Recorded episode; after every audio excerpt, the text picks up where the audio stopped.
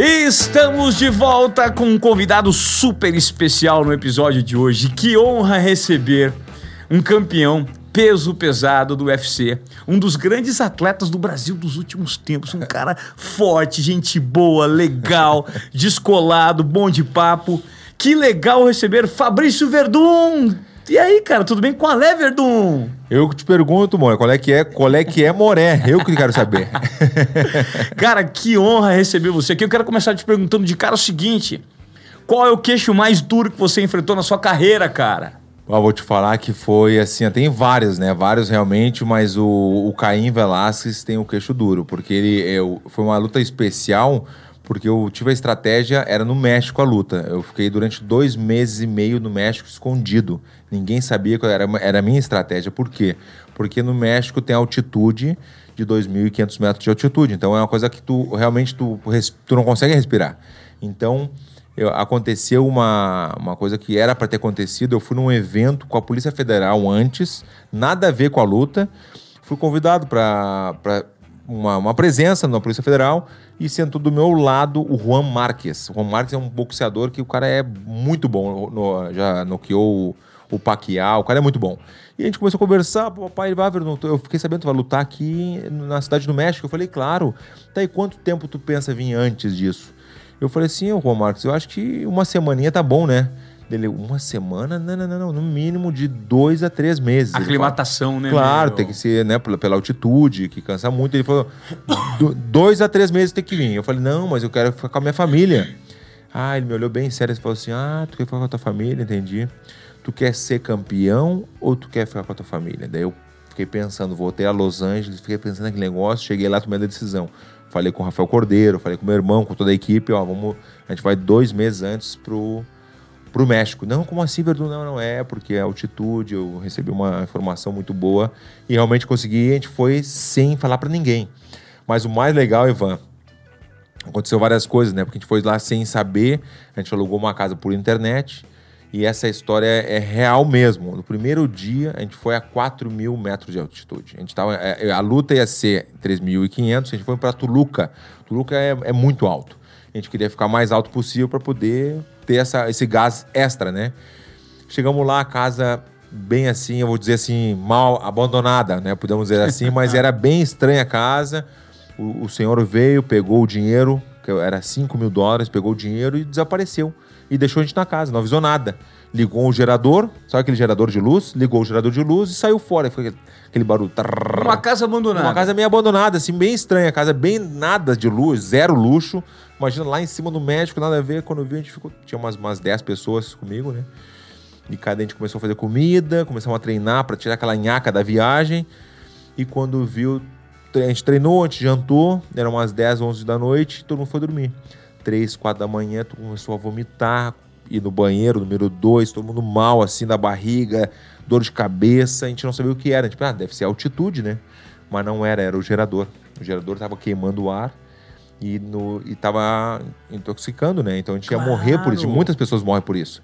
Então a história é que a gente quase morreu no primeiro dia.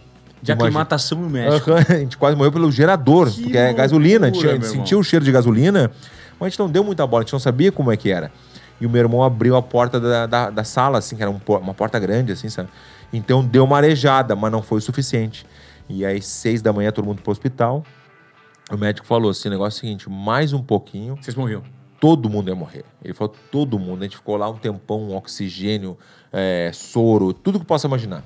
Ou seja, o seu primeiro adversário contra o Caim Velasco foi um gerador velho. É, é. É, que estava soltando um gás carbônico Isso e quase aí. matou vocês. E quase matou a gente. Primeiro dia a gente trocou de casa, a gente nunca mais viu. O velho ficou com 5 mil dólares por um dia na casa, imagina. A gente, a gente ficou Nossa. um dia na casa, 5 mil dólares pro cara, a gente trocou de casa, a outra casa tinha uma internet, tinha uma mesa de sinuca, tinha mais uma, uma, uma coisa melhor assim, né? Uma estrutura boa. E você ficou dois meses nessa Daí casa? fiquei dois meses e meio.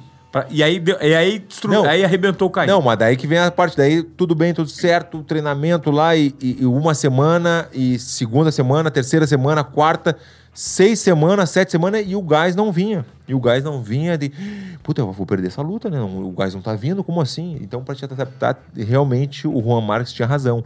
Tem que ser no mínimo dois meses. No oitavo semana, eu comecei a me sentir melhor. E aí eu pensei, pô, o Caim vai chegar uma semana antes, eu vou quebrar ele, tá louco? Não tem como, né? Dito e feito, o que aconteceu? Uma semana antes da luta, o Caim Velasquez me, me inventa uma lesão. Ah, tô machucado, não vou poder lutar. Porque a, a mídia descobriu que eu tava lá escondido. Pô, e ele descobriu também. A gente tava, ninguém sabia, ninguém sabia. A gente foi de, de Ah, propósito. Então aquela lesão foi Miguel. Então, a- a- eu tenho certeza, tenho certeza que falou que tinha, mas não tinha, na real. E aí eu tive que lutar contra o Mark Hunt. Mark Hunt é um cara que vem do K1, que é só luta em pé, que é muito bom, peso pesado assim, 120 quilos, o cara é muito duro. Eu nem pensava em lutar, eu já assistia ele no K1, né, que é só, não tem chão, né, só em pé. E ele pegou, eu comecei a lutar com ele, fiz uma estratégia boa e consegui nocautear o cara do K1. Eu sou do jiu-jitsu, Em pé. todo mundo pensava que eu ia pro chão com ele e eu peguei e dei uma. ah, fiz um- uma malandragem mesmo do brasileiro, né? Eu fiz que é na perna dele, eu fui na perna dele para derrubar ele e eu vi que ele defendeu muito bem, pesadão, né? E na segunda que eu fui, eu fui embaixo e dei a joelhada voadora. Bah, daí eu nocautei o cara legal, né? Pum, nocautei o cara. Aí rolou aquele negócio, Caim Velasquez tinha que lutar, ele tinha que. Porque era o cinturão interino com com Mark Hunt. Então tinha que ser o oficial aquela coisa, né? Então, por isso que eu tenho dois cinturões, porque daí eu fui lá e ganhei do, do Caim Velasquez muito bem, mas foi um cara muito duro. Justamente que tu perguntou, do queixo mais duro. Realmente bati nele muito, Ivan, tu não tem E o noção. não bati- cai. E, o cara, e ele me bateu muito também, até onde ele aguentou, porque não conseguia respirar mais. E eu consegui pegar na guilhotina. Uma guilhotina, eu vou te mostrar depois. Uma guilho- uma guilhotina do pescoço, daí que tu tira o ar do cara com uma chave de pescoço. Então eu, eu treinei para aquele momento. Então realmente tava tudo, pla- tava tudo Planejado. planejado. E o, você, a gente tá falando de grandes nocauteadores, você acabou de citar o Caim Velasquez, eh, e você também ganhou, se não me engano, foi nocauteado. Perdeu pro, pelo Fedor. Não, pro Fedor foi a luta mais épica, assim, da minha, da minha carreira, foi em 2010. que- Emelianenko Fedor. É, o Emelianenko Fedor, que ele ficou 10 anos sem perder. O, o Emelianenko Fedor nunca tinha perdido na vida. E ganhou de todo mundo os melhores. E aí eu, eu fui pro Strike Force, porque a minha história, eu fui morar pros Estados Unidos, porque eu perdi o contrato do UFC, eu não entrei em acordo com o UFC. Saí do UFC, fui pro Strike Force e o Fedor tava no Strike Force. Então eu lutei a primeira luta, lutei a segunda e a terceira eles me deram a chance de lutar contra o, o, Fedor. E aí foi a luta mais épica da minha vida pelo fato de ser tudo contra. É, ninguém acreditava, o cara, ah, o Verdun é do jiu-jitsu, o Fedor é um animal batendo em cima, já bateu em todo mundo. Quem vai O Verdun é dele, não tem como, nem era tão conhecido assim. Então a pergunta, o legal, Ivan, é porque a pergunta era: quem é esse cara que ganhou do Fedor? E do jeito que foi, em 69 segundos. Imagina eu ganhei do cara em 69 segundos. Aí as pessoas falam assim, ó, 1 minuto e 9. Não, 1 minuto e 9 não, 69 segundos é melhor, né? Segundos, né? É, não é? Ei, vai dizer que não. Pô, em segundos, pô, um minuto. Não, um minuto Como é é que foi- bastante. como é que foi a luta? A luta começou, a gente começou a- na distância. Eu me lembro que ele tentou me bater, eu fiz uma, uma finta também para ir para cima dele, e de repente a gente se pegou e ele me deu. Eu, eu dei três socos, eu me lembro, com a cabeça baixa, e ele me deu seis. Ele é muito rápido, muito rápido, muito potente. Só que a nossa ideia era ir pro chão, para levar pro chão para poder finalizar ele. Então, naquele, naquele troca de socos ali que a gente teve, eu resbalei e realmente parece que ele me acertou. Ele parece que ele deu um knockdown, mas não, não aconteceu. Eu meio que já caí de propósito. Eu vi que eu ia cair, eu já tá, vamos, vamos embora, vamos pro chão. E ele não me respeitou, ele veio pra cima. Me bateu, bateu, bateu. Fui no braço dele, numa chave de braço, ele defendeu, continuou me batendo. Aí eu peguei o triângulo, que é a minha especialidade, né, do triângulo. E justamente eu conheci o triângulo, eu conheci o jiu-jitsu com o triângulo. E aí eu peguei ele, finalizei ele em seis Ninguém, se tu vê a- a- o vídeo, Ivan, tu bota Fedor versus Verdun no YouTube, tu vai ver assim as pessoas atrás, assim, todo mundo apavorado com a mão na cabeça, assim, não Uau, o cara acredito. perdeu. Não acredito que o cara, cara- perdeu, não tem como. Dez anos sem perder, o cara vai lá e finaliza o cara, entendeu? Então foi realmente. Foi a última vez que eu bebi na vida, que eu bebi de ficar bêbado. Eu tomei 12 tequilas depois da luta. Eu, é, Pra, pra festejar, pra comemorar. Tava ali, tava, pô, ganhei um dinheiro bom, vou, vou, vou pagar pros meus amigos, né? Equipe, dá, dá uma tequila aqui, uma tequila, passava uma e tomava outra, entendeu? Caramba. Pedia mais 10, tomava uma, passava nove, entendeu? Mas sempre tomando, então eu tomei 12. Cara, o, o Verdun, pô, você é um dos nomes mais conhecidos da história do Vale Tudo aqui no Brasil, do UFC. A gente falava Vale Tudo antigamente, nessa época que o Fedor faz parte, né? Sim. A gente estava inclusive relembrando dos momentos iniciais do UFC, com o Rickson, com o Royce, Isso. com o Marquer, com Ken Shamrock. Isso aí, com é isso aí. Tu conhece Don legal mesmo, Fry. Ivan. Pô, é, tá, tá bem porra, informado, Ivan. é, eu Tu gosta, tu gosta. caras- eu gost, pô, eu sempre gostei muito de UFC e eu acompanhei nas origens, né? Pô, eu Sim. lembro quando o Vitor Belfort, su- o Vitor Belfort su- surgiu, ele era uma máquina, né? Um cara É. que batia fácil, É anos verdade, 90. Um cara- Agora eu Com quero 19 entender- anos, né? 19 19 anos. um monstro. Pô, tive a oportunidade de, de me encontrar uma noite em Las Vegas com o Vanderlei Silva, cachorro louco, gente fina É, pra é, caramba. é meu irmão, meu irmão. É, agora eu quero entender, cara. Existe de fato amizade no UFC entre dois lutadores? Claro, depende. Por exemplo, assim, eu não lutaria com um amigo. Por exemplo, ah, lutar com o Vanderlei vai ganhar 2 milhões, 3 milhões de dólares. Não, não lutaria Não. com o Vanderlei. Não lutaria. Com o Vanderlei, Babalu, meus amigos de verdade, não tem como. Um conhecido luta. Se é um conhecido, eu lutaria. Mas não com um amigo de verdade, que eu sei que são meus amigos. A gente sabe, a gente pode contar nos dedos nossos amigos. Tu sabe disso. Todo mundo tem os amigos que conta nos dedos. E os seus brothers do UFC, que- do, do, do- do UFC quem são? Não, mas eu conheço todo mundo, eu conheço muito bem. Mas quando é da mesma categoria, então tu já não quer ter tanta amizade com o cara. Por exemplo, te dar um exemplo, porque eu lutei duas vezes com o Minotauro. Eu, eu me espelhei no Minotauro. Eu lutei com o Minotauro no Pride. O Minotauro no Pride me, me ganhou, me, me- me mostrou assim, como dizendo assim, não é bem assim. Vamos, vai E devagar. você ganhou ele UFC. Depois eu ganhei dele depois, mas assim, igual, né? O Minotauro realmente é meu amigão hoje. Então, se fosse lutar com o Minotauro hoje de novo, que não vai acontecer, mas não lutaria, porque eu gosto muito do Minotauro. Tá. Entendeu? E é meu amigo. E Vanderlei, os caras que eu gosto, Babalu, toda a galera que eu conheço, mas se é um conhecido assim, um pão- por isso que eu não gosto de me aproximar muito dos pesos pesados. Se é outro peso, não tem problema, mas o mesmo peso já complica um pouco. né? Quem que, na sua visão, é o lutador mais completo da história? Da história, eu vou te falar assim, ó. é, o John Jones chama muita atenção. É um cara que realmente é impressionante. Né? José Aldo. José Aldo é muito. é, mostrou, né? Tem até um filme do José Aldo. Eu sou fã dele também, um amigão também. E tem vários. Ah, Saint-Pierre era muito bom. Georges St-Pierre. Georges Saint-Pierre é um cara que a estratégia é muito boa, botava chão bem, lutava bem em pé. Né? O Khabib também, eu gosto muito do Khabib também. O Khabib é um cara bem completo. Não tem, então, a parte em pé apurada, mas é um cara que mostrou e fez história, né? Mas eu acho que, tirando todos assim, eu vou te dar bem a real. Claro, o Vanderlei, na época do Vanderlei não tinha historinha, não tinha. O cachorro louco mesmo não tem. É, vamos brigar e acabou. Qualquer um. Vanderlei é um cara que bota lá um de 120 quilos, que já aconteceu, de 115, não quer nem saber. Vamos lutar. Com esse aqui vai lutar. Então, o cara mais corajoso, no meu, na minha opinião, é o Vanderlei. Mas o mais técnico de, hoje em dia, assim, olhando bem, realmente, eu acredito muito no John Jones. É um cara que Completaço, vai ser né? difícil bater ele, vai ser difícil. Completaço. Cara, a gente tá falando sobre o Vanderlei. O Vanderlei foi um dos caras que também marcou época no, no Pride. E qual que é a diferença? O Pride, ele tinha regras mais flexíveis e priorizava alguns tipos de lutadores. Por exemplo, o Vanderlei fez história no Pride. Bah, Aí foi pro UFC, já era uma outra história. Eu queria que você me explicasse por que, que alguns lutadores se adaptavam mais ao Pride e outros ao UFC. Por conta das regras? E como é que você se sentia nessas duas arenas? Sim, tu tem, ra- tem razão. Eu já lutei no Pride, já lutei no UFC, já consegui eh, sentir as duas coisas. Realmente, ah, vou te falar assim que são épocas diferentes, né? Porque na época do Vanderlei, lá naquela época, lá todo mundo muito bom. Só que também tu sentia muita vontade também, tudo influenciava. Não é só a luta em si, o tratamento que a, a organização tem contigo, os caras te tratando bem, os caras te tratando mal, porque acontece muito, os caras não te dão muita bola, não te dão muita moral. Tem isso também, acontece isso, as pessoas não sabem, os bastidores não querem te pagar bem, de repente já não luta tão, entendeu? Então, Pô, eu mereço muito mais que eu tô ganhando agora. E às vezes os caras não te valorizam. Então tem tudo que influencia. Mas claro que o ringue naquela época tinha os lutadores bons, mas não como hoje, mais completos ainda. Então a, a galera tá muito completa hoje, entendeu? Antes a galera conhecia o jiu-jitsu, não muito, era mais boxe, ou era só o boxe e um pouco jiu-jitsu. Hoje em dia todo mundo sabe tudo.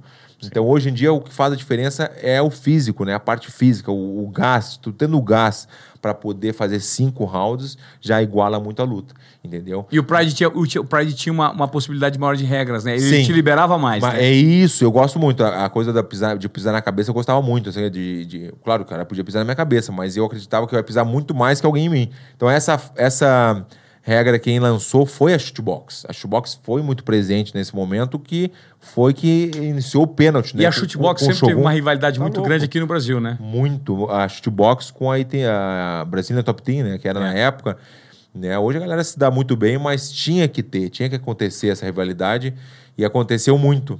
Quem que é o cara que você, é, que, que você, durante a carreira, você nunca curtiu, que você tretou, ou que nunca foi Sim. próximo? Você, no Teve UFC algumas- isso tem alguma- também. No MMA isso tem claro, pesado. Claro que tem, claro que tem. Eu sei que tem. Por exemplo, assim, os caras que eu lutava assim, que eu não gostava, o Wolverine, por exemplo, o Wolverine holandês, eu não gostava muito dele assim, Mark porque eu achava ele Wolverine. muito cheio da onda, assim, sabe?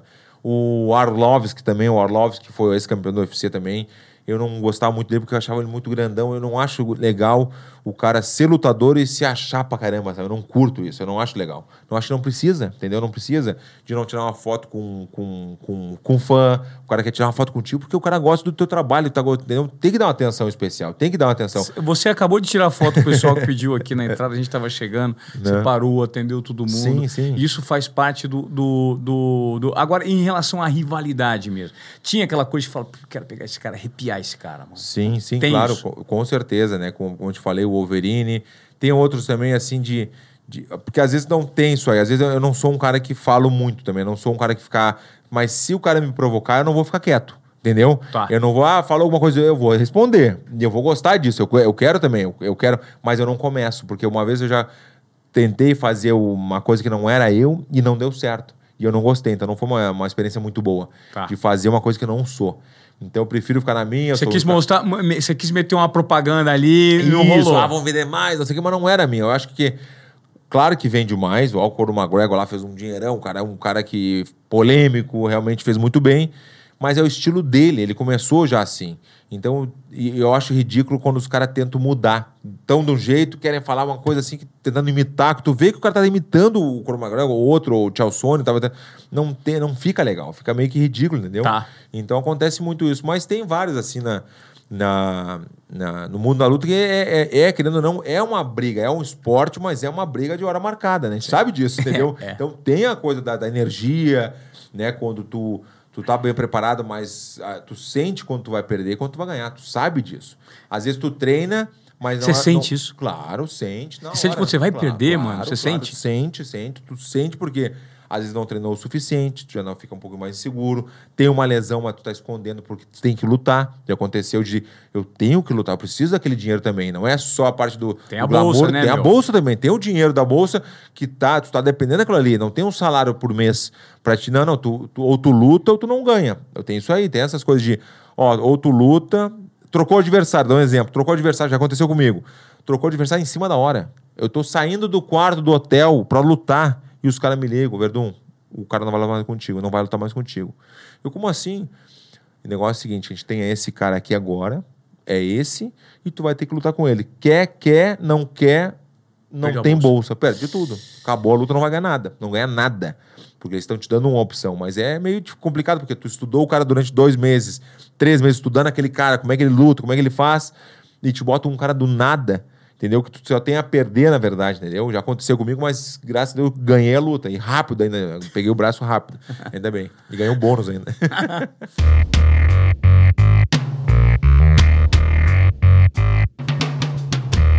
Eu quero que você me fale sobre a questão do medo. Lutador, seja sincero, tem Uhum. Claro, medo antes claro, da luta? Eu acho claro, que todo mundo tem medo na claro. vida, né? Você vai. você- pô, você tem confiança. Primeiro, tu lutador, se você não tiver aqui na tua cabeça que você vai ganhar, de fato você não ganha. Você começa perdendo pra você sim, mesmo. sim, sim. Só que o medo ele existe. Como é que vocês lidam com medo e qual que é o momento que ele aparece com mais frequência, com mais força? várias vezes quando tu começa a pensar na luta, começa a visualizar, porque eu visualizo muito a luta. E esse momento dá um frio na barriga, dá uma coisa assim, da- o coração acelera, e aí tu tenta voltar, porque quando tu tá visualizando a luta, tu vê o cara te nocauteando, o cara te dando uma queda, alguma coisa ruim. Então tu tem que tirar essa- esse obstáculo da frente, tirar isso e fazer o teu jogo. Mas o medo, ele às vezes ajuda também. A ansiedade, né? Aquela coisa de estar sempre é, com a vontade de lutar de uma vez, já faz tempo que não luta. Então o medo realmente existe para todo mundo. Tá ali o medo. E, e tem, e é bom porque se tu não tem medo, tu vai ser nocauteado pelo cara, entendeu? Porque tu tá, tu tá meio que subestimando o cara. Tu tem que, entendeu? Tu não pode subestimar. E aconteceu algumas vezes comigo, acho que todo mundo, de meio que subestimar. Como eu tava te falando, a, a confiança do- da luta é o treinamento. E para chegar nessa combinação de a, a tua cabeça e teu corpo tá na mesma linha, é muito difícil. Quando tu chega ali, tu vira campeão. E eu consegui chegar nisso aí várias vezes. Eu fui campeão do UFC duas vezes, campeão de jiu-jitsu, grappling, de tudo, porque eu consegui chegar nesse. que é difícil. Às vezes o corpo tá muito bem, eu tô muito bem fisicamente, mas a tua mente tá fraca, tu não consegue responder, não responde. Tem que tem que estar em equilíbrio. Claro, porque às vezes, às vezes a tua cabeça tá boa, puta, tô, mano, eu tô confiante, mas o teu corpo não responde. Não tá respondendo como deveria, porque tu teve uma lesão, tu tem então, uma confiança já começa a cair, tu vê o outro cara, o cara tá forte, o cara tá confiando. Então, até na, na encarada, quando tu olha, Vou te dar um exemplo muito recente que aconteceu agora. A minha última luta do UFC. Eu lutei contra o Gustafsson. O Gustafsson é um cara que é muito bom, que lutou contra Sue- o John Jones. é sueco. Sueco. Muito bom. Subiu pros pesos pesados. Subiu pros pesos pesados. Pô, o Verdun tá saindo do UFC.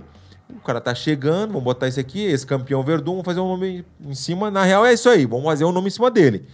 E eu pensei, não vai fazer mesmo, velho. Não vai fazer mesmo. Eu botei na minha cabeça. E o cara é um, um monstro, né, cara? O cara não, tem o quê? Olha, Dois olha, altura? olha que viagem. O cara, o Gustafsson luta até 93 quilos. Eu luto de 93 quilos pra cima. Eu sou peso pesado. Tenho 115, 116 quilos.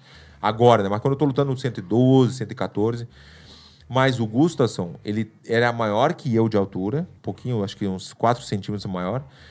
E na hora da pesagem, eu, tinha, eu tava com 110 quilos e ele tava com 109. E o cara é...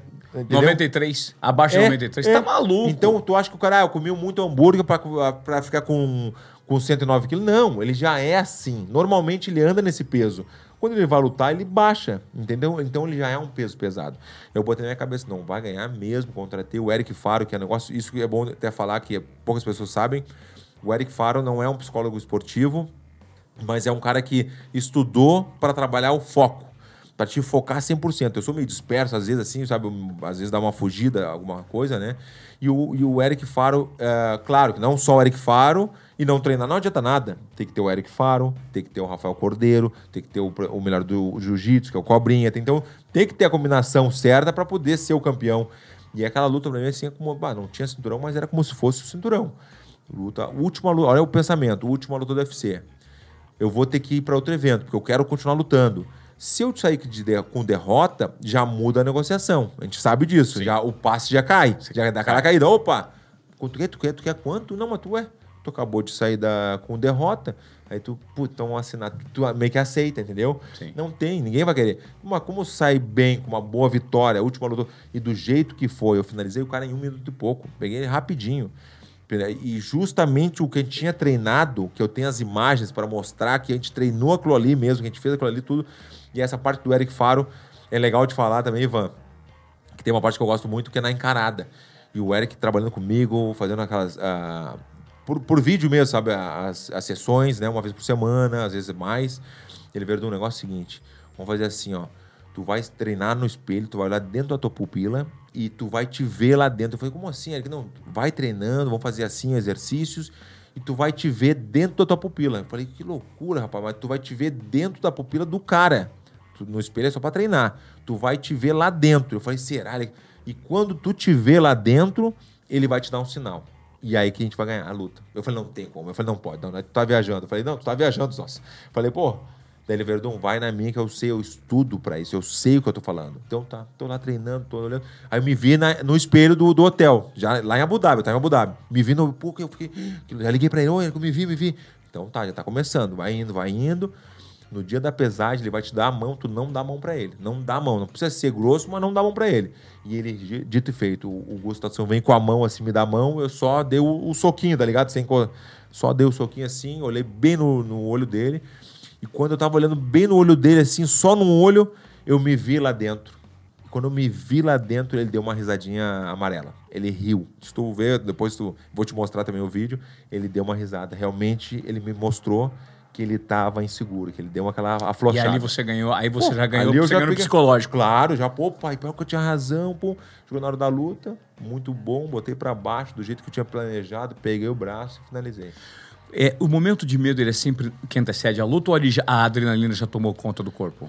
Não, é antes também. Daí quando, come- também. quando começa a luta, daí tudo passa. Tudo que tu, tu tinha treinado, tudo que tu gosta de fazer, tá ali. Adrenalina. Aí vai embora. Aí vai, Vai rapidinho daí. Adrenalina também, mas eu digo assim que na hora da luta, que quando começa, tu já. É, é, várias vezes já, lutei automático também, entendeu? Eu lutei automático também. Várias vezes, assim, no automático, de poder tá lutando, não.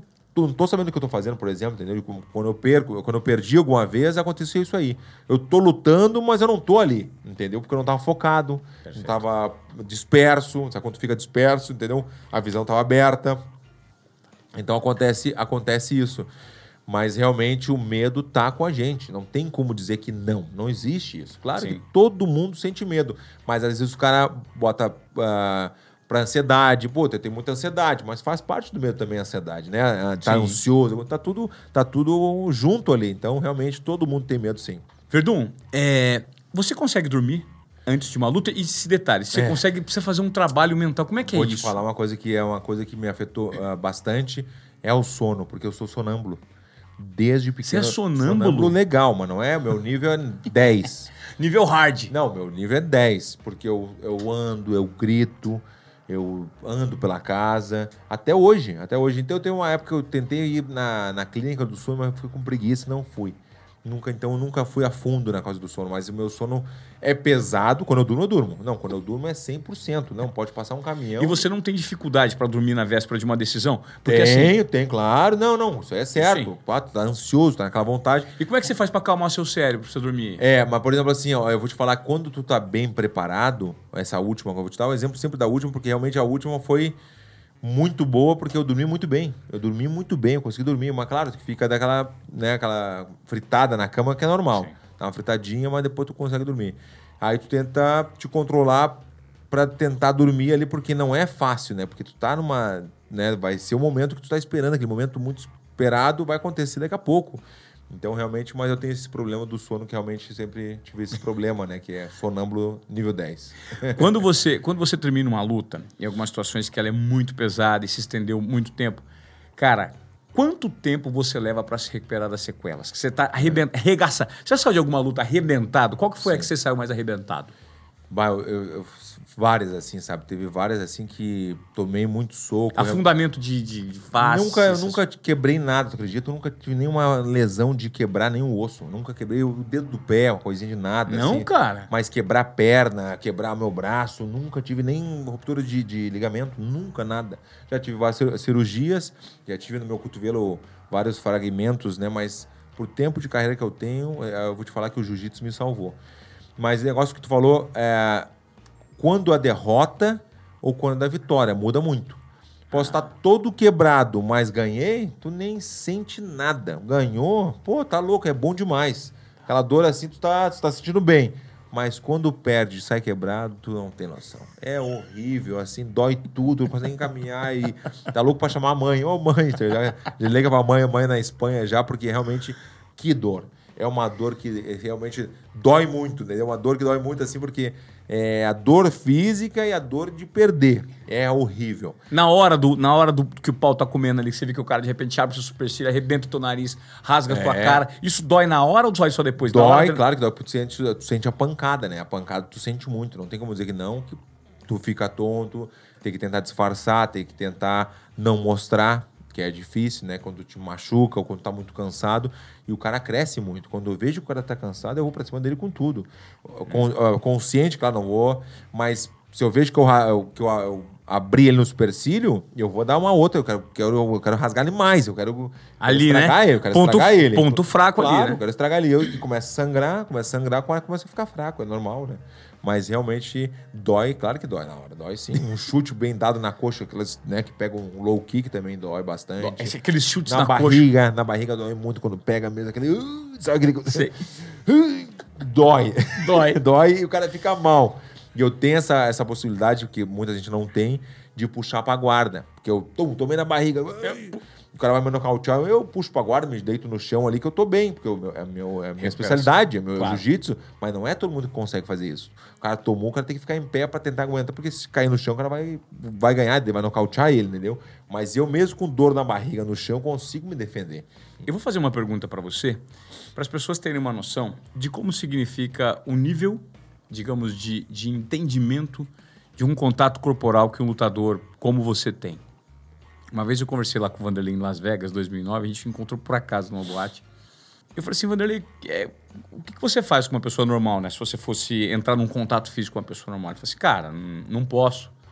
Não tem sentido, porque a gente faz o que quer, porque você coloca o cara É. pra. Você desmaia o cara Tem e aí s- você faz o que quer. Então, assim, é, esse nível de entendimento do seu poderio físico em relação à agressividade para uma luta te coloca também um nível enorme de responsabilidade que você não pode sair no braço com ninguém. Sim, mas tem casos que realmente a gente tem esse controle a mais, a gente sabe que a gente vai evitar o máximo possível, a gente vai ter que evitar sempre. Mesmo que o cara tá enchendo o saco muito, o máximo que eu posso acontecer assim, que eu posso imobilizar o cara. entendeu? Já aconteceu? Já aconteceu algumas vezes assim. de Eu já teve os caras que depois de você ser É. conhecido, os caras vieram te peitar, mano? Não, não, depois de ser conhecido é, Ah, muito- é de- é- é bem difícil, é bem difícil. Eu sou um cara grande, eu sou um cara entendeu? Claro. É, e as pessoas ficam meio assim comigo, assim, sabe? Claro. Mas realmente não aconteceu muito, mas sempre tem os metidos, né? Os que falam pela internet, aquela coisa toda, né? Sempre tem uma coisinha. Mas se fosse acontecer uma situação que eu digo situação extrema, entendeu? Tá. É uma situação extrema. Tu vai ter que fazer alguma coisa, o cara tá vindo pra cima de ti, tu vai ter que se defender. E às vezes, se é uma situação extrema de uma, uma faca, alguma coisa a mais, uma arma, alguma coisa, tu tem que fazer alguma coisa, tu não vai poder se encolher ou evitar, desculpa aí, não sei o que, não vai adiantar. Então a gente vai ter que fazer alguma coisa e vai ter que machucar o cara. A gente vai ter que nocautear ele, a gente vai ter que desmaiar ele para ele poder parar. Porque às vezes o cara tá desnorteado, o cara tá, não sei, um drogado, alguma coisa assim. Então a gente vai ter que fazer alguma coisa pra parar aquele cara. E nunca, já aconteceu antes você ser Não, assim, Ainda antes, antes sim, algumas eu brigava na rua também bastante. ah, quando eu era mais jovem, assim, antes de começar a luta, mas depois, assim, foi bem difícil acontecer. É, é- é louco porque isso também existe, né? Eu acho legal você falar disso, Verdun, porque você está falando de um negócio verdadeiro. Tem muita gente que fala, não, eu sou o cara só luta. Muitas pessoas são levadas para as artes marciais porque já perceberam um instinto que tem em relação à briga mesmo. Sim. Em relação a um, a a a um instinto que ela tem. Natural. Eu tenho um amigo, Aham. Tony. O Tony hoje, infelizmente, ele tem um problema muito sério né, com, com drogas. Ele se viciou no crack, enfim, faz 10 anos está tentando sair. Mas o Tony poderia ter sido um grandíssimo atleta de UFC. Viu? Porque ele sempre foi um cara que sempre pegava três, quatro caras, não, não dava. Os caras vinham ele derrubava. Derrubava. Cara forte, bom. E não é grande, não tem seu tamanho. Tem, um, tem 1,80m. É um Sim, pouquinho maior do é- que eu. é. É, mas é um cara que bate.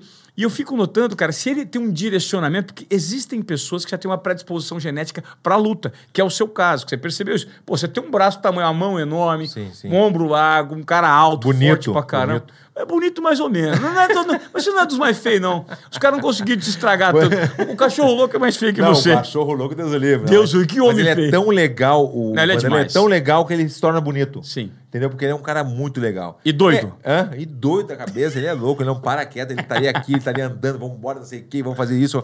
Ele não para quieto, ele não consegue ficar sentado como eu tô, ele não consegue. Agora deixa eu te perguntar uma outra coisa. Tá bem. Você gosta do Vanderlei. Muito. E o Vanderlei não gosta do Vitor. Isso. Você gosta do Vitor? Não gosto. Não curto também, porque na- realmente não é um cara que.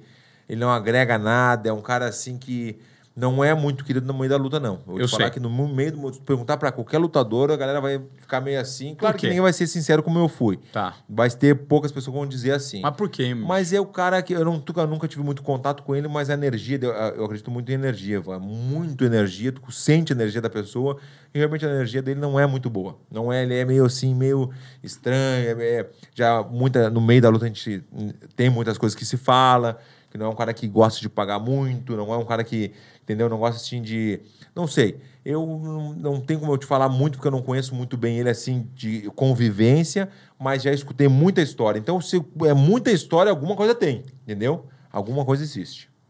Anderson Silva. Anderson Silva, eu tenho uma amizade, a gente brigou uma vez, porque aconteceu uma coisa nada a ver. Eu lutei contra o Minotauro, já era amigo, conhecido do Minotauro também, não era meu amigão também, mas a gente teve que lutar porque a gente fez o The Ultimate Fire, lembra? O Tough? The Ultimate Fighter em busca de campeões. Eu fazia a narração. Não acredito. É, The Ultimate Fighter em busca de campeões. Ah, era tu que fazia? Eu que fazia, cara. Viu? Olha aí. É. Eu que narrava todos os episódios, Sim, gravava, depois Claro, editava, claro. ia a- ao ar nos domingos à noite, Sim, lembra? sim. E o Anderson foi esse. Como a, a final é os dois coaches, eu tive que lutar com o Minotauro, mas já tinha uma amizade, assim, uma, era meu conhecido legal. Mas a gente teve que lutar. E a gente lutou, eu ganhei dele, do Minotauro. E quando eu fui cumprimentar o Minotauro, cumprimentei, o Dória, que é o professor de boxe. Quando eu fui cumprimentar o, o Anderson, ele falou assim: Verdun, um abraço não. Ele pensou que eu estava abraçando ele para celebrar a minha vitória. Não, eu só queria abraçar como respeito. Ele, não, abraço, não. E eu peguei tudo bem. Então, depois daquilo ali, eu nunca mais falei com ele assim. agora sim, de novo, já, a gente já voltou a se falar, mas foi uma coisa que a gente não se viu mais. A gente não se viu mais. Tu acredita? A gente ficou um tempão sem se ver. E a gente era vizinho, no- lá no- em Los Angeles, lá em Palos Verdes, ah, Redondo Beach, vizinho, vizinho. Só que ele morava um pouquinho mais acima, porque ele tinha mais dinheiro que eu, sabe? Então ele morava mais em cima do morro. então eu sempre gostei do Anderson, é um cara engraçado, muito engraçado. Às vezes eu vejo que o Anderson queria mostrar pro pessoal que era engraçado, mas as pessoas não entendiam muito. Mas é um cara, assim, que é muito habilidoso. Como lutador é impressionante. É- é habilidoso Então, eu não tive também muita convivência com, com o Anderson, assim, de conviver, mas sempre quando a gente se viu, a gente sempre deu muita risada, a gente sempre deu muito, se deu muito bem. E aconteceu uma coisa que a gente foi convidado, olha que loucura, depois de dois anos que aconteceu isso, essa, esse mal entendido, a gente foi convidado pelos russos para ir para o Daguestão como uma presença. Eu e ele, sem querer, a gente se encontrou em Lo- em Los Angeles. Eu, ele e o Joinha. Sabe quem é o Joinha, né? O Joinha, que é meu amigão também. A gente se encontrou dentro do aeroporto de Los Angeles para ir para o Daguestão, que era uma viagem de dois dias, longe pra caramba. E aí eu tava com o Joinha, contando as historinhas pro Joinha, brincando com o Joinha, e ele do lado. Só que ele não queria rir muito. Ele queria e não queria rir. Ele, ele achava engraçado o que eu tava falando, mas não queria rir, não queria mostrar que tava rindo. Mas daí, com pô, tempo de viagem, 12 horas de viagem, 15 horas de viagem, ele teve que rir, uma hora ele teve que rir. A gente tava o tempo inteiro junto, porque na área, na área VIP a gente tava junto. A gente tava no mesmo avião, tudo igual. E não tava trocando E ideia. nós tava trocando ideia no começo, mas depois começou a soltar mais, daí eu, pô, eu adoro o Anderson, me dou bem com ele, mas não tem essa convivência com ele também. Não, por exemplo, não tem o telefone do Anderson pra ligar. Ô, Anderson, como é que tu tá? O Anderson é um cara que ele é completamente diferente de você, pelo menos é a minha percepção. Em Sim. 2013, quando ele perdeu pro Chris Weidman, o Dana White obrigou ele a dar uma entrevista. A primeira entrevista que ele deu na revanche que haveria depois, teve duas, né? Ele perdeu as duas pro Chris Weidman. E antes da primeira revanche, ele foi pro Esporte Espetacular e ele pediu para um segurança acompanhá-lo e falou que não queria tirar foto com ninguém. Eu fui pegar na mão dele, não pegou na minha mão. Eu era apresentador do programa. Ah. Ele não pegou na minha mão, não tirei uma foto com ele, tirei foto com o Dana, tirei foto com o Chris.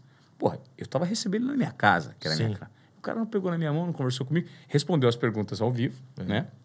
Mas é Acontece, mu- vou te falar que acontece muito com vários doutores. Eu já vi vários fazendo isso, assim, de, de não cumprimentar, de não dar muita bola, se achar muito, sabe? Mas que babaquice, cara. Você não dá a mão pro apresentador do programa. É, é- é aquele nível de humildade que você acabou de falar, igual você tirou foto com os meninos.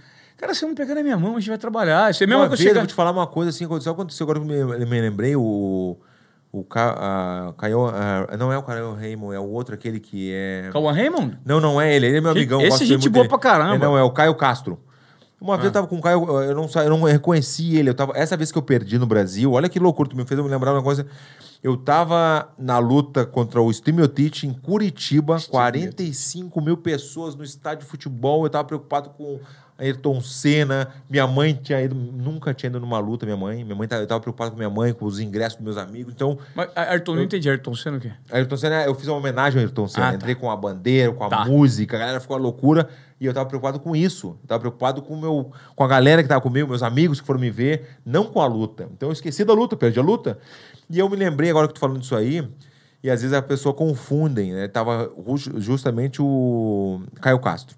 Só que Tá. eu não reconheci ele também, não por isso, mas tinha um, ah, eu tinha saído da coletiva, de alguma coisa assim, da pesagem, e eu tava tirando foto com todo mundo, eu tava meio disperso, tava aquela coisa assim, eu tava meio fora de mim, e veio um grupo de 20 ou mais pessoas pedir foto, vou fazer foto. Eu falei, puta, na boa, tem que falar com o pessoal aí do UFC, porque eu tô. Eu quero ir embora. Eu, quero- eu, tava, eu tava assim, eu tava, na- eu tava meio perdido. E eu vi que daí eu, reconheci depois o, o Caio, ele tava junto nesse grupo, que era um grupo VIP. E eu vi que depois eu vi ele depois de novo, ele ficou meio assim comigo, como dizendo, pô, Verdão, tu tirou essa onda furada, mas não foi uma onda que eu não, eu não quis cumprimentar ninguém ou tirar foto. Eu tava, eu tava disperso, eu tava fora de mim naquele momento. Então, por isso que eu, eu me lembro, às vezes pessoa, as pessoas confundem, acontece muito isso, porque às vezes as pessoas pensam Mas que tu que dá 100% de atenção. Não, eu entendo isso, mas e eu Entendeu? também, pô, eu trabalhando na TV, eu já tirei foto com pessoas, né, por, por estar exposto ao vídeo. E existe uma diferença quando você está sobrecarregado. É, tem é isso aí. na. Sobrecarregado, tu falou a você palavra certa. Tu falou sobrecarregado. a palavra certa. Pô, depois de uma luta, na adrenalina foi do antes momento. da luta, foi agora, pô, antes. se você chega num lugar aqui, agora, agora você, você cumprimentou meia dúzia Todo de mundo. pessoas. É, não, você mundo. imagina o Anderson chegar aqui e não cumprimentar ninguém? E, porque Aí ele tava com o. Dani, ele falou assim: eu só tô sendo obrigado a dar essa entrevista pelo Dani, porque eu não queria dar. Você entende? Eu acho que isso revela um, um- um perfil específico. Sim, sim, entendi, entendi. Né? Então, isso me marcou no Anderson. Eu, tô falando, eu não tô falando mal do Anderson, eu tô Não, falando que ele teve entendi. esse tipo Tu- de tu conduta. tá falando que que eu não aprovo. Eu não sei se Entendi. ele tava no dia, mas eu achei muito feio. Sim. Você chegar Mas e- também tem algumas vezes, eu vou te falar assim, dos dois lados. Eu, pode, a galera sabe, não é porque eu tô forçando nada, eu dou atenção legal mesmo. Eu claro vi. que nas redes sociais, por exemplo, eu não posso responder pra todo mundo, não dá. Eu vi você ali com os caras, a gente tava ali antes de entrar aqui, Eu não passando consigo, não, é difícil realmente dar atenção pra todo mundo. Uma vez aconteceu com o Marco Lu, que eu tava na, visitando um amigo dele num negócio de churrasco. E aí um guri passou de bicicleta com uma bolsinha de delivery, né? E me fez assim, eu peguei, me cumprimentou, eu fiz assim pra ele, né? Fez um joinha, eu, opa. E eu pensei, ó, ele vai entrar aqui, ele trabalha aqui, nunca tinha ido no lugar, ele vai entrar aqui, eu vou falar com ele, vou conversar com ele. E ele passou, depois ele foi no meu canal, pô, o Verdun, eu fui falar com ele lá, ele só me deu um oinha, mas não deu muita bola, não sei o quê. Então, às vezes, isso que eu te falar, outra coisa que eu te falar também. É. de aconteceu também, Ivan, de eu estar comendo no restaurante, eu vou botar o garfo na boca, o cara segurar tua mão, eu vou tirar uma foto, segurar tua mão, do- É um saco entendeu? isso aí. Segurar tua mão assim. É. Então tem que ter o cifragol, né? Que eu não sei o que é, é cifragol que se diz, ou simancol, como é que é? tem que ter isso aí também. Cifragol, agora É, virou cifragol, palavra é, é, busca no dicionário. Cifragol, não, bu- busca no Google, cifragol. então tem essas coisas. No- no- nos Estados Unidos, os caras não tocam em ti, o cara não te toca. Sim. No México, o cara te abraça. Sim. Aqui no Brasil também, o cara Também, chega, o cara abraça. cola, é. O cara cola. Aqui no Brasil tá diferente um pouquinho. Agora o cara pergunta, eu posso tirar uma foto? Sei que eu, claro, posso tirar uma foto. Mas no México o cara não quer nem saber, ele já está te abraçando. E o engraçado, falar do- dos fãs, da galera que te segue, é legal também, que tem a senhorinha, tem a senhorinha, né? Aconteceu, acabou de acontecer, acontece várias vezes. Um monte de gente tirando foto, daí uma senhorinha já, opa, daí tira foto contigo, pode tirar foto? Pode tirar foto. Aí vai do teu lado e fala, quem é ele? Quem é ele? Então ela pergunta quem é ele. Ela não sabe o que tu quer. Ela não sabe, ela quer tirar Mas foto. quer tirar Ela foto. quer tirar foto, mas então tem as partes. de- Tem várias técnicas também, por exemplo, vou te dar um exemplo que aconteceu com- comigo várias vezes também, algumas vezes. Tem lugares que tu vai e a sessão de autógrafo ou de fotos é duas horas e o cara tá te pagando para te ficar duas horas ali, tirar foto com o público. E aí tu tem que. É muita gente, o pessoal te conhece, 300, 400 pessoas, tu tem que, pô, pô, pô, tem que fazer rápido. Mas tem lugares também que já aconteceu nos Estados Unidos de eu estar no lugar que ninguém me conhece muito, assim, é um lugar diferente. Então tinha 10, 20 na fila, então tu tem que segurar aquela fila. Tem que ter, tem a técnica. Ah, você tem que segurar Tem pra- que segurar a pra ficar fila. Porque, é, porque senão desvaloriza o passe. Porque imagina tu ficar numa, num lugar sentado, um monte de gente passando te vendo e tu, e tu no celular. Alguma coisa assim, meio que sem graça, sem olhando pro lado. Então tem as técnicas pra poder, né? Sim. Fazer assim, pra poder segurar a fila. Ou se tiver muita gente, ir rápido, entendeu? É, é- tem algumas historinhas boas. É, historinhas boas. Você ficou rico lutando? Fica, né? O lutador de UFC fica, rico, né, fica, mano? Fica, realmente fica. Ainda mais, claro, eu morei, como eu te falei, 12 anos nos Estados Unidos. Quando eu cheguei nos Estados Unidos há 12 anos atrás, eu Você tinha fez uma- quanto de premiação, assim? Porque isso foi declarado, bolsas. Que, ah, isso- não, premiação, fora Sim. bolsa. Depende de cada um. Depende, ó, eu já lutei por 200 euros, eu já lutei por 1 milhão, 1 milhão e meio, 2 milhões. Bolsa. Tem bolsa, bolsa, premiação. Um milhão de dólares. Um milhão de dólares, é. dois já- milhões de dólares, Já dois. aconteceu várias vezes, e fora os patrocínios, que tem 100, 200, 300 mil dólares. É, é, acontece muito, entendeu? Então, realmente, tu- o esforço que tu tá fazendo tá valendo a pena, não só pelo financeiro, mas também é o que, o que a gente tá buscando, um conforto para a família, tá bem.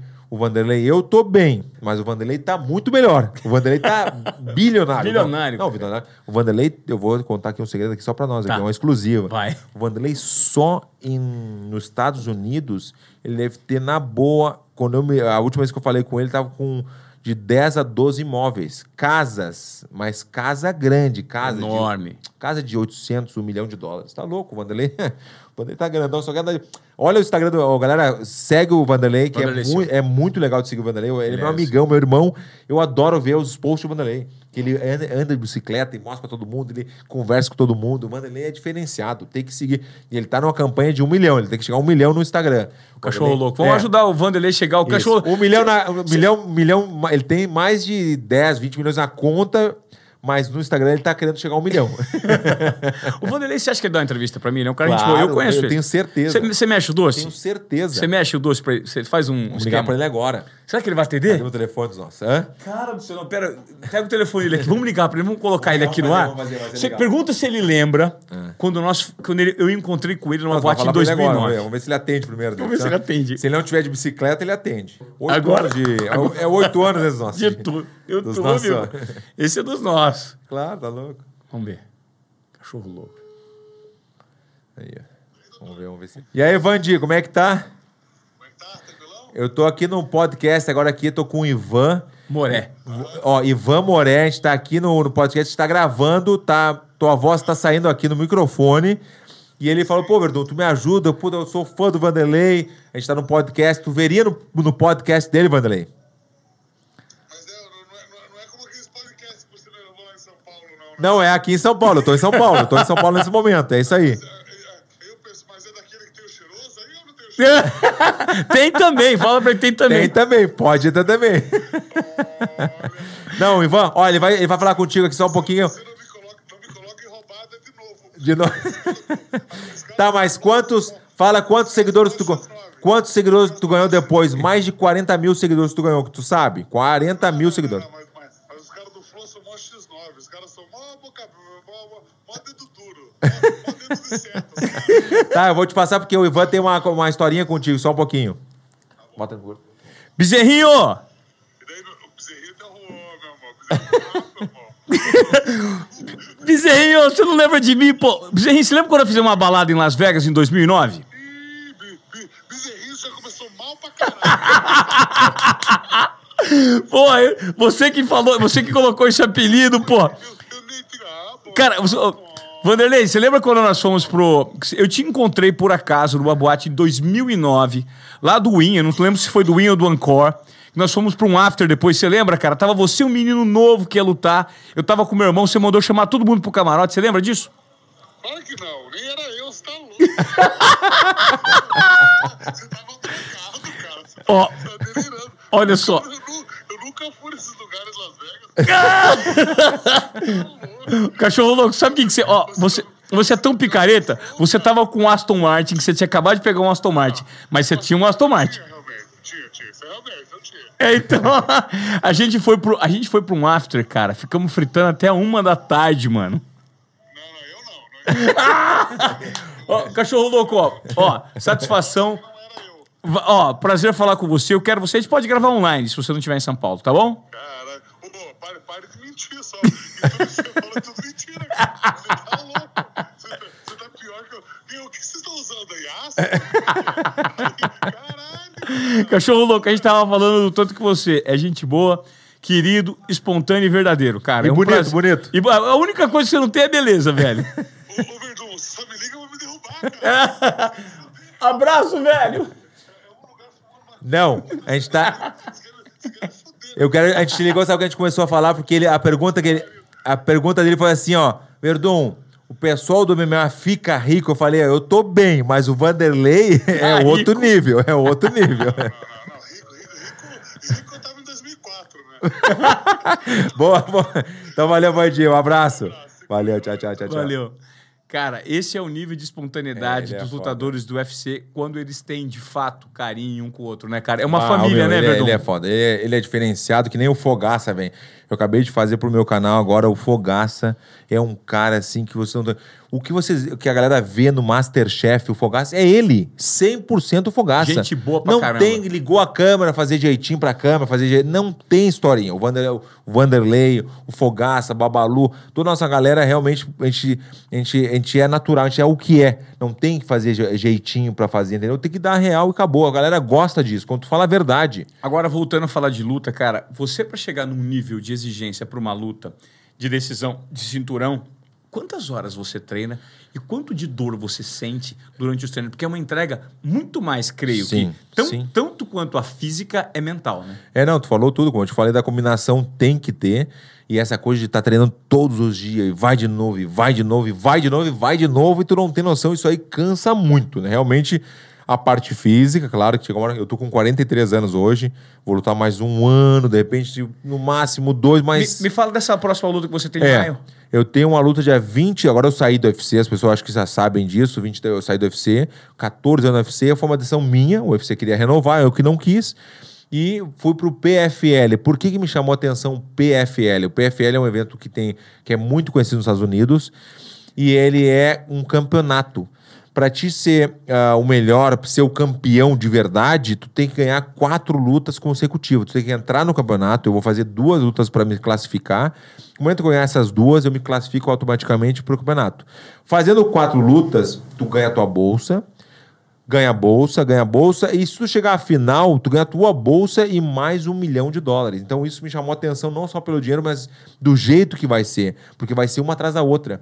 Eu sempre quis, Ivan, de poder lutar quatro vezes por ano, cinco vezes por ano. Eu nunca fiz isso, nunca aconteceu de eu lutar quatro vezes na, Porque não ano. tem Nunca. oportunidade, Não né, tem cara? oportunidade, às vezes não acontece, tem uma lesão, acontece alguma coisa, ah, o evento, tu perdeu uma luta, o evento demora um pouquinho mais pra te botar, quando tu ganha, tu vai ser, vai, vai ser chamado rápido, mas o PFL não tem, ou tu ganha, ganha e vai ganhando e vai lutando. Então eu tenho a possibilidade de lutar esse ano 2021 de quatro a cinco vezes ou mais, ou seis vezes. E dá conta, mano. Dá não é conta, pouco eu tempo. quero, é o que eu quero agora, é saideira, eu quero fazer Você isso. quer dar um gás final pra Eu você ganhar uma mais- grana e arrepiar os caras. Pô, é essa, e ganhar mais um cinturão, porque eu tenho dois cinturões do UFC na minha casa. E eu quero ganhar mais um, quero botar mais um lá, que eu tenho um quarto que eu chamo até, foi o Carioca que deu o nome de o quarto da vaidade. Eu tenho um quarto que tem todos. É camisa do UFC, é foto com os amigos, é todas as recordações, medalha do jiu-jitsu, troféu do ADCC. Então é legal. Daí eu tava fazendo uma, uma live uma vez e ele viu, pô, Verdão, isso aí parece o quarto da vaidade, né? E eu realmente go- eu gosto, porque virou. eu gosto de ver ali, né? Realmente é, é da vaidade mesmo, porque Legal. me faz bem, né? O que eu, eu conquistei, tudo isso eu conquistei isso, né? Então realmente é legal. Então o PFL me chamou a atenção. Dia 23 de abril, eu vou fazer a primeira luta no PFL. Então, Agora, por exemplo, eu treino muito bem, só que não como eu tinha 20, 25 anos, 30 anos. Eu fui campeão do UFC com 37 anos. É, querendo ou não, é, é um pouquinho tarde, entendeu? Mas Tá. eu fui com, no meu auge, eu estava com 37. E agora eu quero fazer o quê? Eu, quero, eu já estou me preparando, né, uma pré lá em, na- em Florianópolis. Né, e onde eu puder treinar, eu vou sempre treinar, mas o meu treinamento mesmo é na Kings, que é uma das melhores academias do mundo, que é do Rafael Cordeiro. O Rafael Cordeiro é um, considerado um dos melhores técnicos do mundo. Simplesmente ele está treinando o Mike Tyson. E o Mike Tyson escolheu ele. O Mike Tyson, não, eu quero treinar com o Rafael Cordeiro. E tá lá treinando o, o, o Mike Tyson, que é nosso amigo, né? Por que nosso que amigo. Você é amigo do Tyson? Sim, sim, eu tenho uma amizade muito boa. Por exemplo, agora eu vou te dar uma exclusiva também. A, a Tyson Ranch, que é a marca do, Tyson, do, do Mike Tyson, que é de CBD, que é de, de, de maconha nos Estados Unidos. Canabidiol. Isso aí Tá. aconte- ah, tem lá nos Estados Unidos muito normal. Aqui no- eu sei que no Brasil é muito. É- é um- é um mercado que não chegou ainda. É, não chegou ainda e vai chegar. Vai. Porque o CBD, até falei com o Fogaça isso hoje, faz muito bem. É o canabidiol, deu- é. O, o Fogaça deu o exemplo da filha dele, que é a Olivia, que tem problema. Tá fazendo um bem pra guria. Ele falou Tratamento assim, "Não, é um, CBD." é um tratamento que tu não tem noção, tá fazendo um bem pra ela, para as pessoas entenderem o CBD, que é um derivado da maconha, não chapa, não, não chapa, não é uma coisa que tu vai fazer pra chapar, não é isso.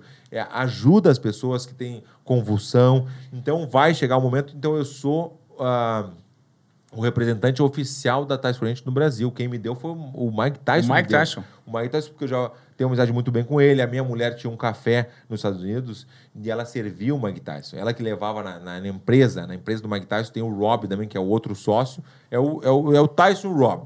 Então eu falei com eles, eu falei para eles, o. Mike e, e- e Rob, eu tenho o mercado no Brasil está crescendo, realmente. Eu quero trazer para cá, fazer a coisa certa, fazer tudo direitinho, registrado. Verdun, tá na tua, tá na tua. A marca é tua no Brasil. Então a marca Tyson Ranch no Brasil é minha e eu vou poder fazer da melhor maneira possível, claro, com todos. Né, não, não chegou o momento ainda, mas tudo certinho, tudo registrado, Legal. certinho, 100% para fazer o negócio certo para poder ajudar as outras pessoas. Ele, também. tá, ele levantou, né? Levantou um dinheiro bom. Financeiramente, né? Financeiramente, ele caiu uma época, o Mike Tyson muito forte na época. E agora ele voltou, porque ele fez essa luta, mas não só por isso, a Tyson Ranch nos Estados Unidos, tu não sei co- como é famosa, tu não tem noção. É milhões. Então ele tá. ah, o Rob me deu a informação, assim, mais ou menos uns 400 a 500 milhões. E o, a meta dele é chegar a um bilhão, de repente, até 2022, 2023.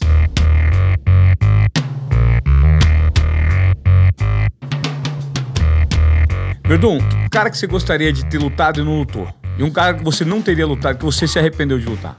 me arrepender, eu vou te falar que não teve, não, assim, sabe? Ah, teve sim, eu lutei com o meu professor Márcio Coleta, que me deu a faixa preta.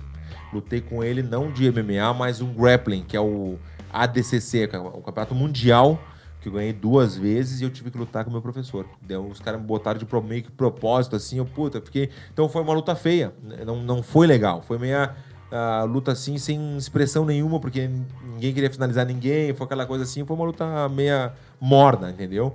E um cara que eu...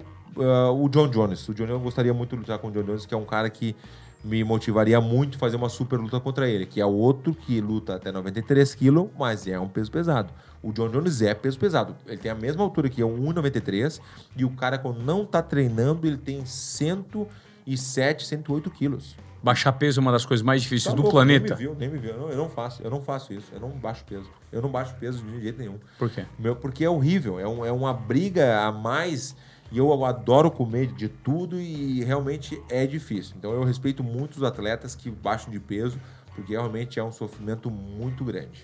Para a gente fechar, para não tomar mais o seu tempo e já te agradecer Não, previamente tá por essa entrevista, eu queria que você me falasse de algo que poucas pessoas talvez saibam, não sei se você já divulgou isso, do salvamento que você fez em duas meninas que iam morrer afogadas. Sim, isso aí foi realmente foi muito legal. Eu até me, me emocionei na época várias vezes, né, quando aconteceu, porque a gente sempre ia, né, na, na- em Huntington Beach, ali, desculpa, em Redondo Beach com a família, e esse dia eu não queria ir na praia, era um domingo, e a minha mulher, vamos ali com as gurias, tava com a amiguinha da, da, da Júlia, eu tenho duas filhas, a gente foi, a Júlia, a Joana, minha esposa, e uma amiguinha delas. É, você tem duas, mas você tem seis de outro É, casamento. não- né? né? eu falei, né, que tinha oito, minha mulher fica louca quando eu falo essa brincadeira, ela fica louca, né? E aí a gente foi e a gente sempre vai no mesmo lugar. Imagina, a gente ficou lá na- nesse lugar onde a gente morou, a gente morou durante três ou quatro anos nesse lugar, no mesmo lugar, no mesmo lugar. Todos, sempre quando a gente ia, a gente ia no mesmo lugar. E esse dia, a gente foi um lugar nada a ver, que era um pouquinho mais pro lado, 400 metros pro lado, mas era um lugar diferente, que a gente não estava acostumado a ir. E a gente tá ali, tava meio nublado, assim, um vento muito forte, ondas grandes, né? A gente tava brincando ali com as gurias na beira da na, na- na areia. E quando veio, veio aquele carro dos bombe do bombeiro, né? Do salva-vida, eh, né, com a sirene ligada. ah, Rasgando. Ligado, rasgando. Eu falei, mas da onde? E ele veio vindo pela nossa direção. Eu falei, olhava pro lado, olhava pro outro, mas da onde? Não tem nada aqui, eu não via. Quando eu olhei na Ivan, na nossa frente, na nossa frente, mas lá no fundo, duas crianças, tinha um guri, um guri e uma guria tentando e eu, eu, eu vi aquele guri caindo assim, caindo, não, se afogando realmente, né? E quando o carro da, do bombeiro parou, eu até me arrepio. Quando o, ca- o carro do bombeiro parou, desceu só um salva-vida. E eu pensei, pô, eu falei, cara, eu vou ter que ajudar. Ela falou assim, na hora, segurou meu braço assim, não, eu vou ter que ajudar, cara. Tirei a camisa, já puxei o braço assim e fui em direção ao salva-vida. Eu falei, tu quer ajuda? Ele falou, sim, por favor, mas ele pegando aquela prancha dele, pegou uma prancha, Sim. aquela prancha dele, pegou e botou na água, já saiu, eu como é que correr do lado dele. E tinha dois, né? Tinha um menino e a menina. O guri tava se afogando muito mais que a menina. E quando eu me liguei que o carro da. Que nem filme, assim, sabe? Que nem filme, eu olhei assim o carro do bombeiro, tinha aquela boia laranja, que nem filme, com a cordinha. Eu peguei, voltei rápido, peguei aquilo ali, tentei botar no pescoço, não sabia como é que era, nunca tinha botado. Consegui passar assim no pescoço, assim, atravessei, joguei ela no chão e comecei a nadar. Comecei a nadar, eu falei pra ele, tu pega a menina que tava na frente dele e eu pego o menino. Deu, então tá. Ele, ele foi de, de, de prancha e eu fui em direção ao guri. Daí eu cheguei, dei a boia pra ele, comecei a puxar ele pra cá e consegui, consegui salvar o guri. Mas foi uma sensação assim, mano, que não tem noção. Foi umas das emoções mais ah, legais que eu senti na vida, assim, mas meu coração, tu não tem noção, eu tava morrendo de medo. Eu tava com muito medo. Aí que tu vê que realmente, né, o medo tá ali, mas e aí? Ou tu vai ou tu não vai. Ou tu vai e salva a criança, Foi Deus ou ela vai colocou- morrer. Ah, foi Deus que te colocou ali. Então, porque- do nada, uma coisa assim, nada a ver. Depois teve um documentário também de um cara também que fez de, de, de heróis. Foi bem legal. Mas realmente, por ter salvado aquela criança, assim, eu tremia, Ivan, eu tremia de medo. Eu tava com medo porque eu não sabia o tamanho do guri. E eu não sabia se ele ia me agarrar ou não. Eu sei que eu tenho uma, uma condições de mobilizar o guri. Eu falei, uma... Mas igual, é, o mar tava, tava mexido legal. E eu sempre não eu, não. eu já tive um trauminha quando era pequeno também. Eu quase me afoguei uma vez. Então, eu tive aquela sensação de me lembrar aquela, quando eu era pequeno também, quase me afoguei. Mas eu, puta, vou ter que salvar esse guri. Meu coração, Ivan, tu não tem noção, parecia muito mais que luta. Não, era muito mais. Eu tava sei. morrendo de medo. Eu É um negócio que você não domina, imprevisível, é, né? foi do nada. Você Então, podia morrer também. Eu podia ter morrido também, entendeu? Então, mas foi uma sensação muito boa, realmente. Verdun, cara, que prazer receber você aqui no Colé Moré. Obrigado pelas suas histórias e principalmente obrigado. Obrigado pela sua simplicidade. Eu adoro conviver com pessoas de verdade. Já entrevistei grandes ídolos do esporte, você é um deles. E a sua simplicidade, de fato, ela é contagiante. Eu acho que isso que é o legado que a gente deixa, né? Por mais que você pode chegar lá no topo, mas quando você chega lá no topo e é um cara gente boa, Obrigado. tudo faz Realmente diferença. eu agradeço muito também, eu gostei muito do espaço, eu tenho certeza que o teu podcast vai ser um maior sucesso, já está sendo, na real. E eu queria poder, as pessoas que querem me seguir, querem me Claro. conhecer um pouquinho mais, arroba Verdun no Instagram, né? Eu faço bastante postagem, eh, eu faço coisas, né? Eu gosto de brincar muito, eu sou muito brincalhão também. Então, arroba Verdun com W e tem o meu canal no YouTube. que Tá explodindo, vai ser o mano! maior sucesso. Né, eu tô gravando com o Fogaça, com o Rafinha Basto. Meu primeiro convidado foi o Royce Grace. Então tem Fantástico. muitas personalidades ali, realmente. Verdun não para. Botou no YouTube, Verdun não para, já vai sair lá o churrasco apurado, Verdun visita. Então a galera vai gostar, realmente. Quem gosta de luta tem um negócio bem legal. Você falou com o Royce, mano. O, O Royce. vizinho, vizinho. Não, vizinho, não, assim, ó. a- a- nos Estados Unidos é assim, ó. É Redondo Beach, é, é, Palos Verdes. Então é o, é o, o Anderson Silva lá em cima, que eu te falei que ele tem mais dinheiro. Aí depois tava o Rickson Grace ali do lado, assim, um pouquinho. Esse é um outro monstro, Não, tá louco. O cara. Rickson é gente muito boa. Cara, o que- Royce tá ali Ah. do lado e o Lioto. Agora, é claro, O eu saí de Lioto, lá, cara. saí de lá, tô metade, metade, metade, né? No Brasil, Florianópolis, né? Que me acolheu muito bem. E o Lioto foi pra Orlando, porque quando o, Lioto, meu amigão também, ficou sabendo que eu ia Esse embora. é gente não, boa, esse né, aí mano? tu não tem noção. Esse aí é um cara. Ele, ele é um cara sério, ele é, só que ele é muito brincalhão. Ele é um cara assim, quando ele se solta, não tem noção. Então o Lioto ficou sabendo, ficou muito triste, que eu, ah, o Verdu tá indo embora e foi pra Orlando. Então ele tá morando em Orlando agora, o Lioto. Porque ele realmente ficou triste quando eu, ah, o Verdu vai embora, então eu vou embora também. Então acabou, eu vou embora da- da- de Los Angeles, não quero mais saber de nada. Não, ele é muito engraçado. Esse aí é dos nossos. Legal. Cara, obrigado pelo seu tempo. E vamos bombar esse canal e tamo junto. Vai ser um sucesso. Fechou todos. Obrigadão dos nossos. Dos nossos! Verdun, que privilégio. Dos Obrigado, nossos. irmão.